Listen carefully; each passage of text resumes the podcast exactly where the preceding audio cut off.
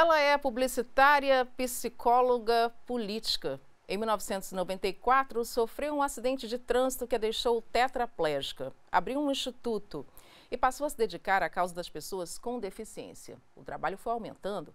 Foi eleita vereadora por São Paulo, deputada federal, senadora e no ano passado foi candidata a vice-presidente da República numa chapa com duas mulheres.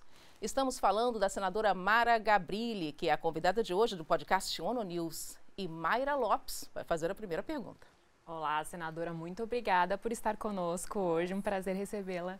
Obrigada a vocês, uma honra estar aqui.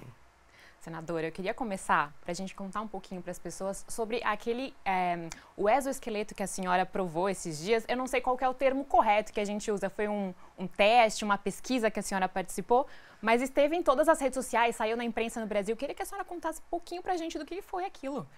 Nossa, foi uma experiência é, maravilhosa. É um exoesqueleto que chama Atalante X.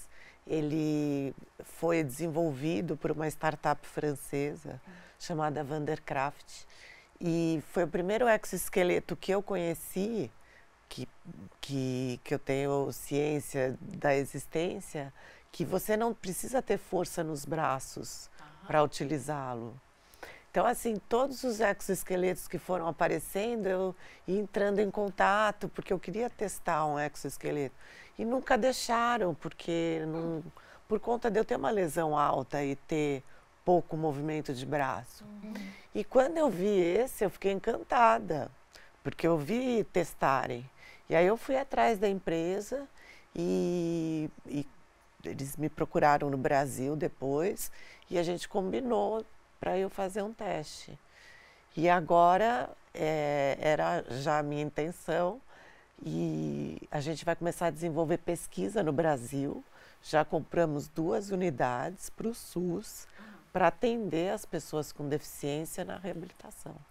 Então, assim, a experiência mais maravilhosa é poder compartilhar aquilo que eu senti, porque há 28 anos que eu não faço uma caminhada assim, mas eu treinei muito para chegar nisso, né? E, e, é um desafio que a gente vai ter agora na rede pública, que as pessoas vão ter que é, treinar para poder usar o exoesqueleto, né? Ter uma, um preparo cardiorrespiratório, né? Um preparo muscular, um preparo de, de marcha, então, assim, a gente já tem uns equipamentos, umas tecnologias no Brasil, como um equipamento que você anda, chama Locomate, uhum. mas numa esteira.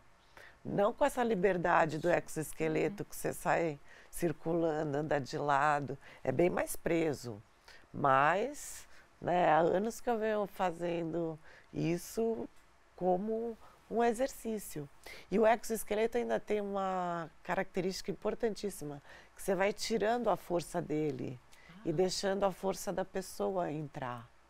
E aí, de repente, eu estava caminhando com 65% da força dele, né? E entrando a minha força. Então, eu fui percebendo que é, tem ali um file que você abre tem a memória andar. É uma grande revolução, né? Preservada. É. Então, assim, é um sentimento de que a tecnologia é, está, sim, a serviço da saúde, a serviço da humanidade e que, ah, e que também, né, valeu a pena todo o investimento no corpo. E hoje, nossa, Mari Mônica, é uma coisa que me dá muito orgulho de dizer, mas o Brasil hoje é conhecido como um dos melhores países em reabilitação no mundo. E, assim, claro que a gente precisa melhorar para conseguir atender a toda a demanda, mas a qualidade do serviço que a gente oferece, né, isso, acho que a minha qualidade é, física, de saúde, também demonstra isso, porque eu faço reabilitação pelo SUS. Então, eu estou em muito boa forma. E, e, isso, assim, é um serviço oferecido no Brasil. E a é... senhora está aqui hoje, é, inclusive nesse momento, né? Esse programa vai, vai ao ar um pouquinho depois, mas participando da Conferência dos Estados Partes também. É, quais são os, as informações? A senhora diz que o Brasil hoje está é, realmente num outro patamar do que estava há 20, 30 anos, não é? Mas comparando com outros países e seus colegas aqui, o que, que a senhora pode nos dizer? Em outros temas, você diz, eu fiquei muito feliz eh, nessa COSP por conta da participação de muitos autodefensores que são jovens com alguma deficiência intelectual e que fazem trabalhos no Brasil de autodefensoria, fazem palestra e, e desenvolveram é, cartilhas de uma linguagem mais simples para você falar. Eu não sei se vocês lembram, mas há muitos anos atrás também um grupo de jovens com síndrome de Down do Brasil lançaram aqui uma cartilha que era é, aprenda a me ouvir, uhum. que eu aprendo a, a te falar. É, uma, é algo assim. Uhum. E eles lançaram a cartilha aqui. E agora uma iniciativa brasileira também de fazer cartilhas né, com esse é, easy reading, uma forma mais simples para que as pessoas com deficiência intelectual tenham um entendimento maior né, e mais adequado daquilo que está sendo dito, está sendo escrito. E isso era muito necessário. E sabe que no comitê, hum. né, o Comitê dos Direitos das Pessoas com Deficiência, que monitora a convenção, que né, a Mônica uhum. viveu junto comigo, muita emoção na minha eleição. Sua aqui. eleição internacional em 2019. Minha eleição internacional. uhum. e, e no comitê a gente tem a, a, teve a participação em dois, né, dois mandatos do Rob, uhum. do Robert, que é da Nova Zelândia, e ele tem uma deficiência intelectual e acho que é primeira vez que é, o comitê recebeu uma pessoa com esse tipo de deficiência e que teve uma participação assim brilhante ah, eu me emociono só de falar do Robert. E ele reclamava dos textos que a gente tinha que ler analisar. Ah. E ele falava assim: isso aqui não está totalmente acessível para uma pessoa com deficiência intelectual. Claro. A gente precisaria de uma facilitação de leitura. Hum. Então, o Robert muito nos ensinou. E agora né, eu, eu me emocionei bastante já nessa, nessa COSP, de uhum. ver esses autodefensores. E ontem também eu vi o depoimento de uma moça com síndrome de Down australiana, uhum. chamada Olivia, que arrancou palmas de todo mundo, aplaudiram uhum. a Olivia em pé. E também uma autodefensora jovem uhum. ali, sabe, para mostrar o quanto as pessoas com uma deficiência intelectual podem é, contribuir para o mundo, né? O quanto a gente tem para aprender com eles. Uhum. Então foi bem emocionante, né? E ver o Brasil saindo sempre na vanguarda nessas coisas, a gente Deixa eu puxar um pouquinho disso que a senhora está falando, sobre essa questão de autonomia e de inclusão. A senhora tem uma trajetória longuíssima, como a Mônica falou no começo da entrevista, na política no Brasil, uhum. e impulsionando essas pautas, é, mas também pensando muito nessa questão de como a gente inclui, né? tem a questão da reabilitação, a questão de saúde, mas como que a gente inclui as pessoas com deficiência, seja ela qual for, dentro da sociedade, faz com que elas sejam mais participativas, mais ativas e autônomas. Durante a sua trajetória, o que, que a senhora traria para a gente do momento também que foi emocionante, seja no Brasil, seja nas suas participações internacionais, de destaque assim durante esses anos de atuação? Ah, bom, é, é, a eleição aqui na ONU foi, foi um momento muito Ah, muito mágico, assim, na minha vida, né? Assim, conta fazendo todo o processo, pensando em todo o processo e depois os quatro anos de trabalho no comitê. É, ah, eu, olhando para trás, acho que eu tive muitos, Mayra, porque acho que começou assim, lá logo quando eu quebrei o pescoço, que eu fui me dando conta, né, que da situação que eu me encontrava, que eu tinha que reler o mundo, sabe, numa outra condição é, porque de repente é, eu não. Eu era uma pessoa deitada, eu só me comunicava com auxílio de uma tabela de letras e eu piscava quando alguém mostrava a letra é, da palavra, da frase que eu queria fazer. E eu não respirava mais sozinha, só com auxílio de aparelhos.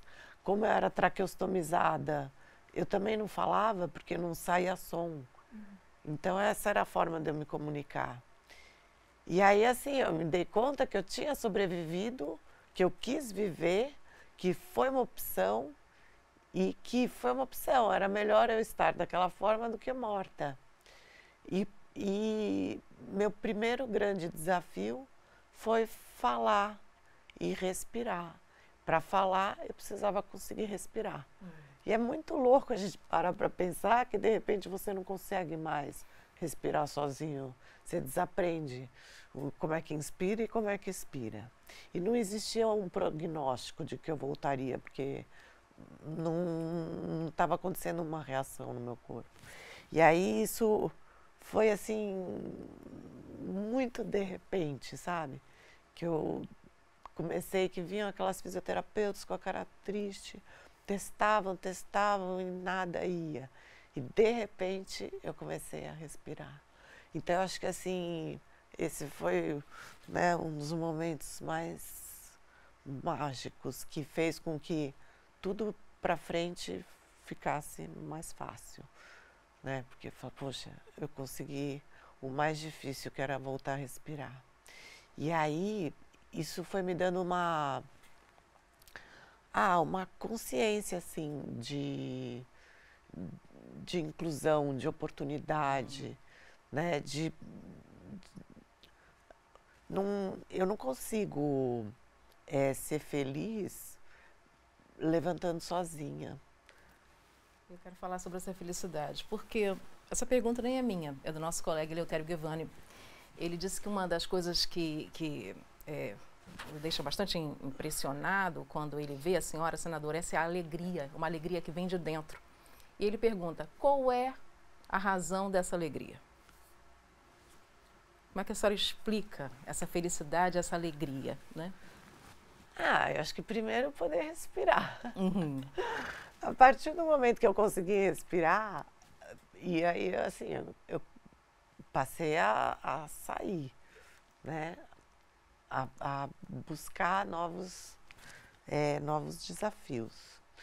Aí, eu lembro o dia que eu me dei conta, porque apesar de ser formada em psicologia na uhum. época, eu nunca tinha trabalhado com isso. Eu trabalhava com publicidade, uhum. que é a minha primeira formação, e nunca tinha pensado em clinicar. E aí eu lembro o dia em que eu estava ali fazendo minhas fisioterapias no primeiro ano, depois que eu quebrei o pescoço, que eu falei assim, meu Deus, eu tenho uma faculdade de psicologia, não preciso me mexer para ser psicóloga.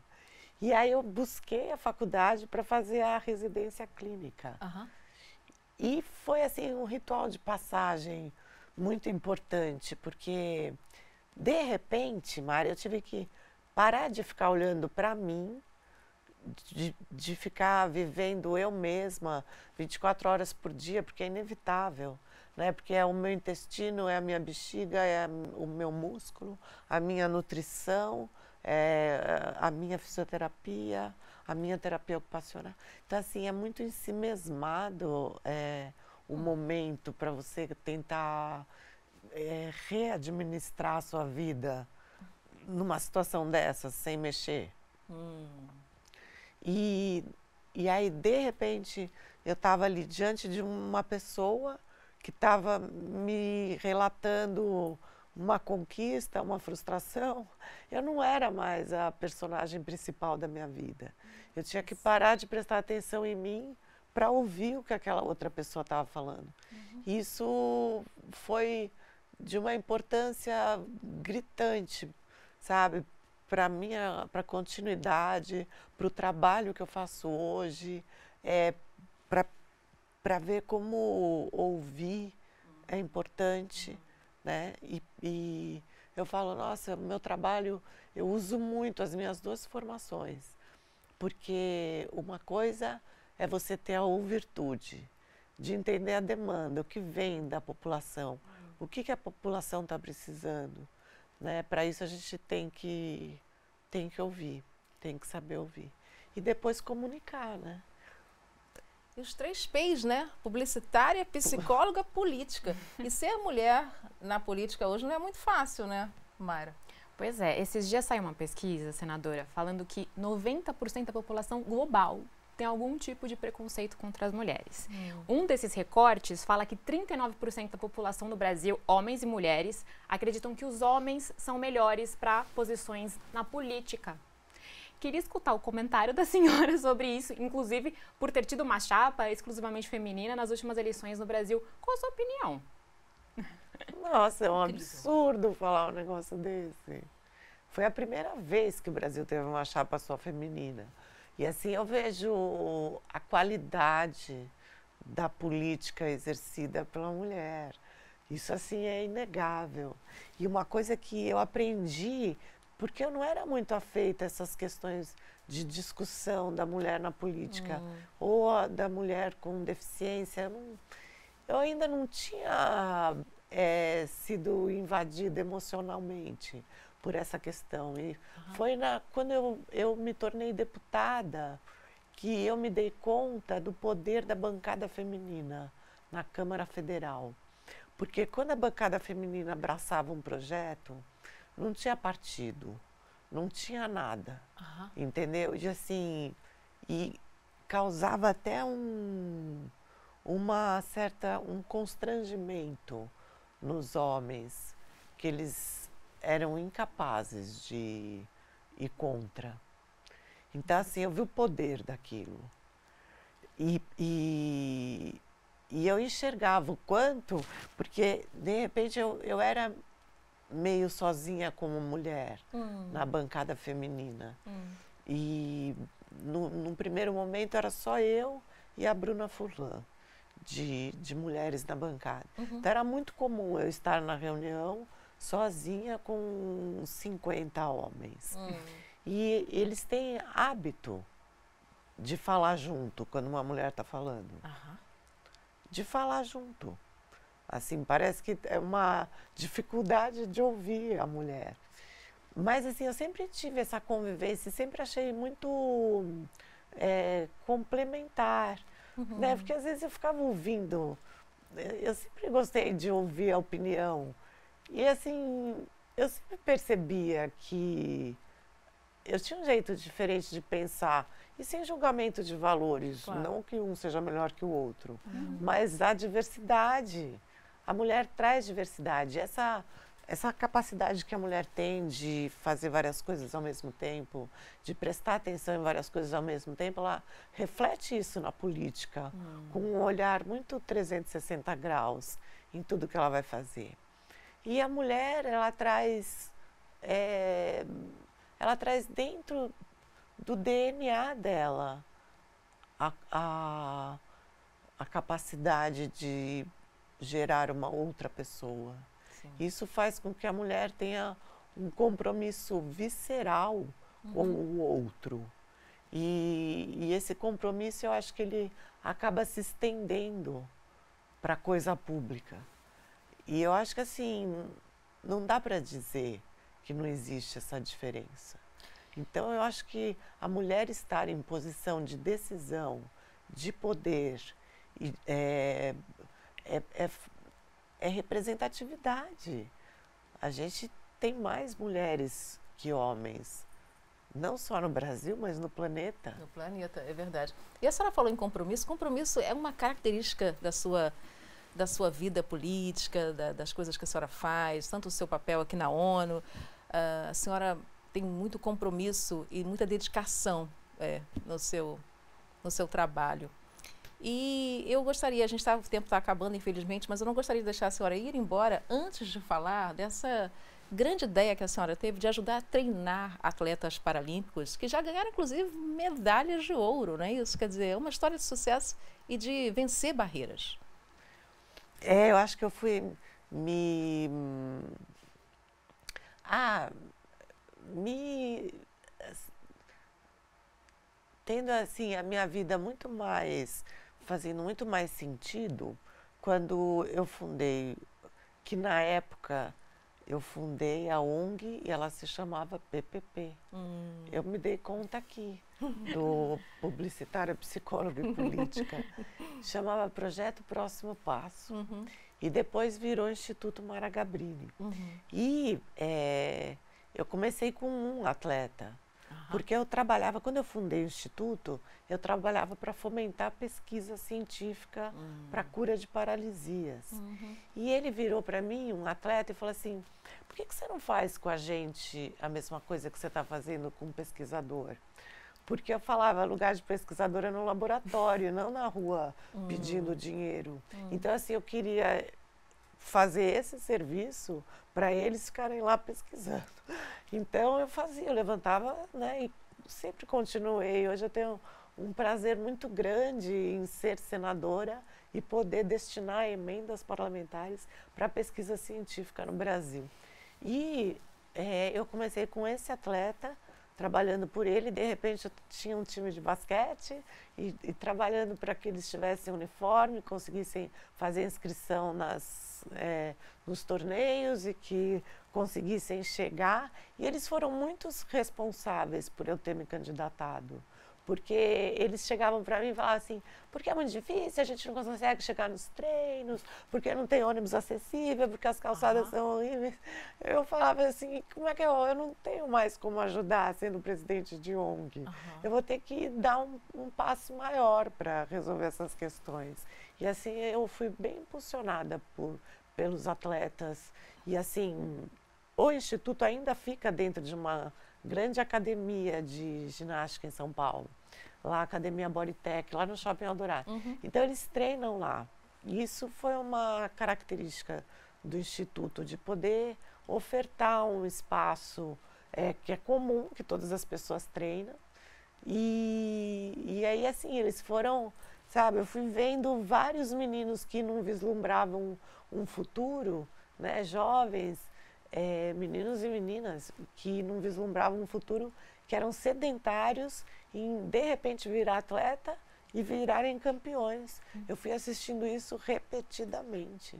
E isso me dá força até hoje, sabe? De, de ver o quanto as pessoas têm capacidade de transformar as outras e de transformar a própria vida, né? De sair de sedentário para campeão. Quer dizer, plantou uma semente, né? chegou a vitória e tem, você estava me falando que ano que vem tem Olimpíadas, não é isso? Ano que vem, 2024, Paris. Paralimpíadas, olha só que maravilha, é. em Paris. Então a gente ainda vai se reunir aqui para contar aí o, o futuro dessas vitórias. Os nossos atletas vão treinar com exoesqueleto. Exatamente, olha, olha a novidade Porque em primeira mão. O Comitê Paralímpico Brasileiro também está adquirindo um exoesqueleto. Gente, em primeira mão. Atletas. Infelizmente a gente não tem mais tempo, mas a senadora Mara Gabrilli, aqui no podcast Choro News, quanta alegria revê-la aqui. Olha, quanta coisa boa, quanta notícia boa que a gente ficou sabendo, hein? Muito obrigada, senadora, uma grande honra recebê-la aqui. Muito obrigada. Nossa, obrigada, Mônica, é sempre bom te ver. Aqui uma também. Alegria. Obrigada, uma alegria Mayra. da nossa Prazer. parte. Nossa, obrigada então, a todos. Muito obrigada, Mayra. Até a próxima. Até a próxima.